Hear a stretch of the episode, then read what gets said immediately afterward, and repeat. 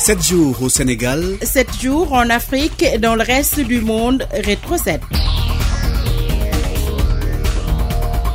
Bienvenue à Rétro 7, le round-up de l'actualité de la semaine. Au moins 24 morts et 54 blessés. La série noire se poursuit sur nos routes. Ngunsar a été mercredi dernier le théâtre d'un violent accident sur la route de Louga. L'excès de vitesse sur une route glissante et une surcharge du bus avec 76 passagers au lieu de 60 pointés du doigt Antoine Félix Abdoulaye Diom. Un total de 76 victimes avec 24 décès et 52 blessés. Il y a 30 blessés qui sont pris en charge au niveau de l'hôpital de Louga. Mais là aussi, je m'arrêterai un instant pour euh, déplorer euh, le fait qu'on note encore un surnombre de passagers à bord des véhicules de transport en commun.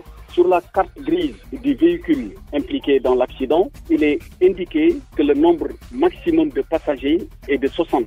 Or, après décompte des victimes, on a découvert qu'il y avait bien 76 personnes. Il y avait un surnombre de passagers qu'il faut déplorer et inévitablement, cette question, on devra la prendre en charge avec les acteurs du secteur. L'autre fait marquant pour cet accident, c'est le transport des enfants à bord des véhicules. Il y a des normes pour transporter des enfants, mais sur site, on a déjà déploré quatre enfants. Et on sait tous que euh, d'habitude, quand un enfant euh, entre dans un véhicule de transport en commun, en tout cas les vieilles et qui sont de très mauvaises habitudes d'ailleurs, c'est de mettre un enfant sur soi. Ça, ce n'est pas normal et ce n'est pas acceptable non plus. De sorte que euh, des mesures hardies devront être prises sous la coordination du Premier ministre pour mettre euh, un terme à tout cela. Voilà ce que je voudrais dire tout en réitérant les condoléances de son Excellence Monsieur le Président de la République Macky Sall à l'ensemble des familles endeuillées. Le ministre de l'Intérieur Antoine Félix Abdoulaye Diom des propos recueillis par euh, Wouri Diallo et euh, Seydou Nourou Guissé. Cet autre drame de l'immigration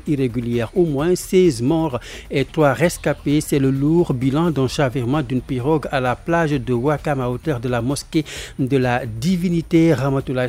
C'était l'émotion sur les lieux lundi dernier. À l'annonce du chavirement d'une pirogue au large de Wakam, la berge est aussitôt prise d'assaut et les commentaires vont bon train sur le drame mêlé au bruit des vagues.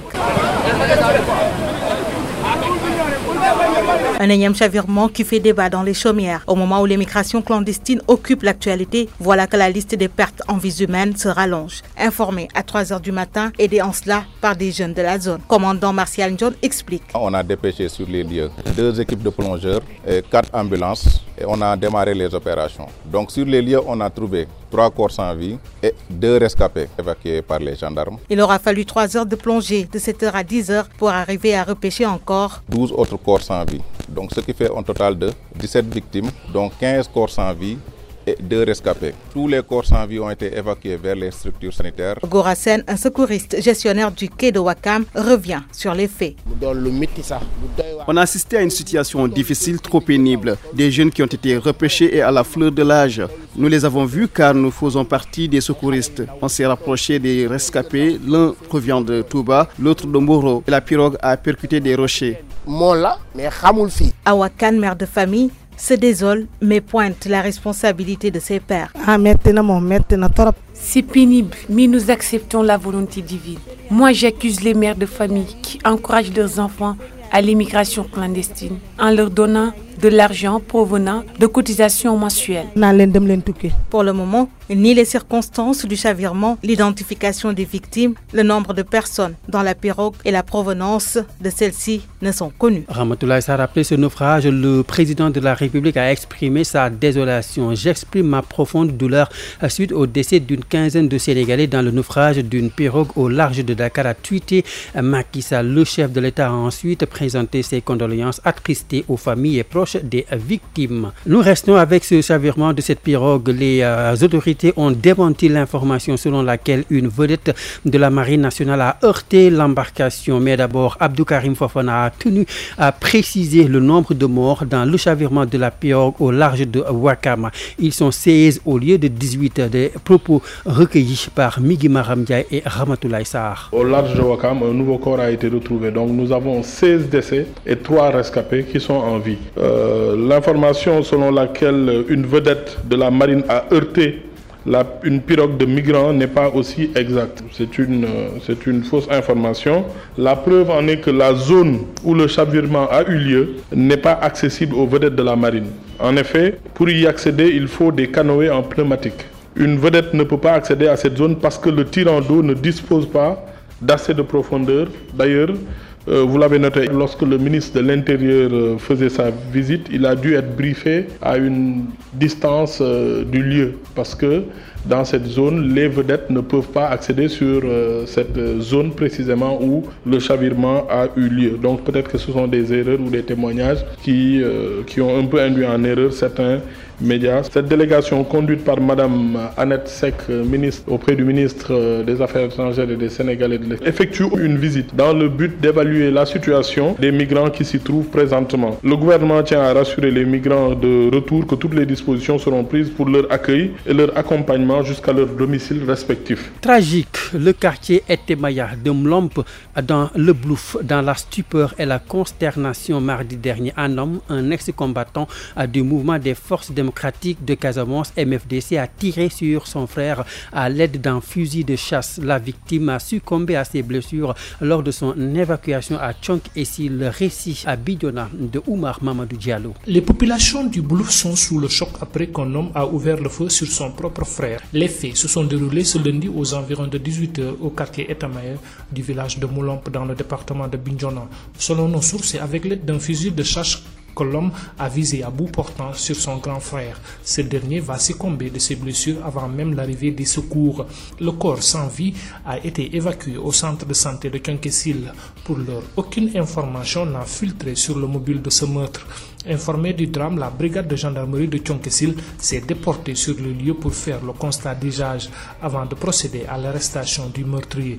Le meurtrier est un ancien combattant du MFDC démobilisé depuis lors. Il vit paisiblement au Bercail avec sa petite famille. Aux dernières nouvelles, l'épouse du bourreau a été aussi arrêtée. Il lui est reproché d'avoir, après le drame, brûlé les documents attestant le passage de son mari dans le maquis.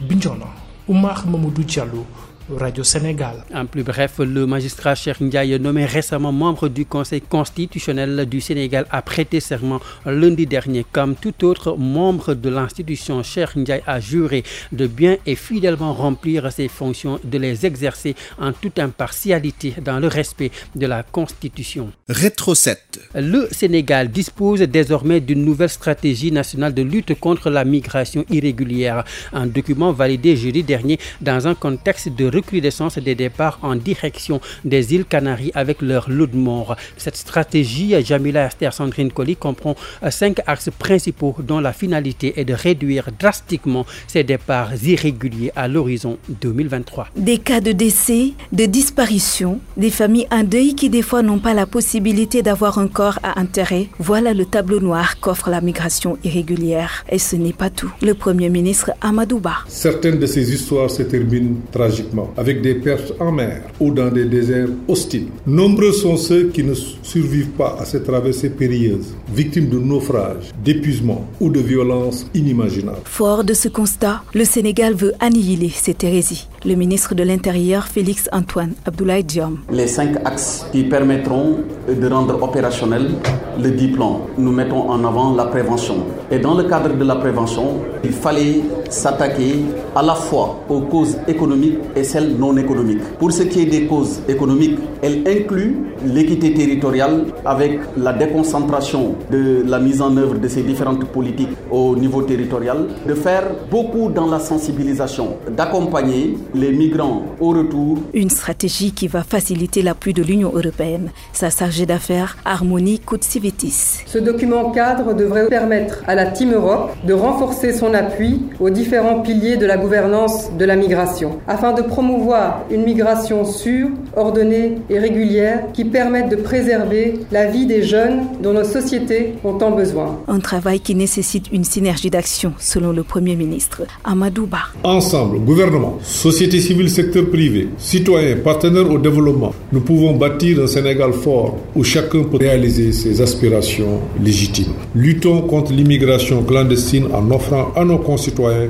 des perspectives de développement, d'épanouissement et de fierté d'appartenir au Sénégal. Cet invite du Premier ministre explique d'ailleurs la présence des ministres de la Communication, de la Jeunesse et de l'Économie à cette cérémonie de validation de la stratégie nationale de lutte contre la migration irrégulière qui sera exécutée en 10 ans. Et puis l'actualité sur le continent marquée cette semaine par le coup d'État au Niger. Des militaires putschistes ont renversé jeudi dernier le président Mohamed Bazoum, démocratiquement élu en 2021. Un coup d'État dénoncé par la communauté africaine et internationale. Sur sa page Twitter, le président Macky Sall a condamné cette pratique. La prise de pouvoir par la force est inacceptable. La sécurité et la sûreté du président Mohamed Bazoum et de sa famille doivent être préservées et l'ordre constitutionnel restauré, a-t-il réagi?